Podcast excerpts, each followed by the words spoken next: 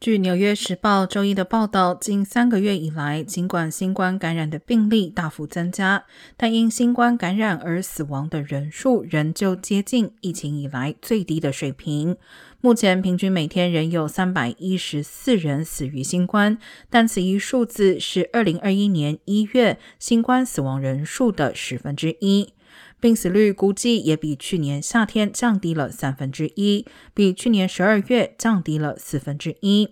与去年相比，年长者在新冠死亡病例中所占的比例更大，但是整体死亡人数并没有大幅增加。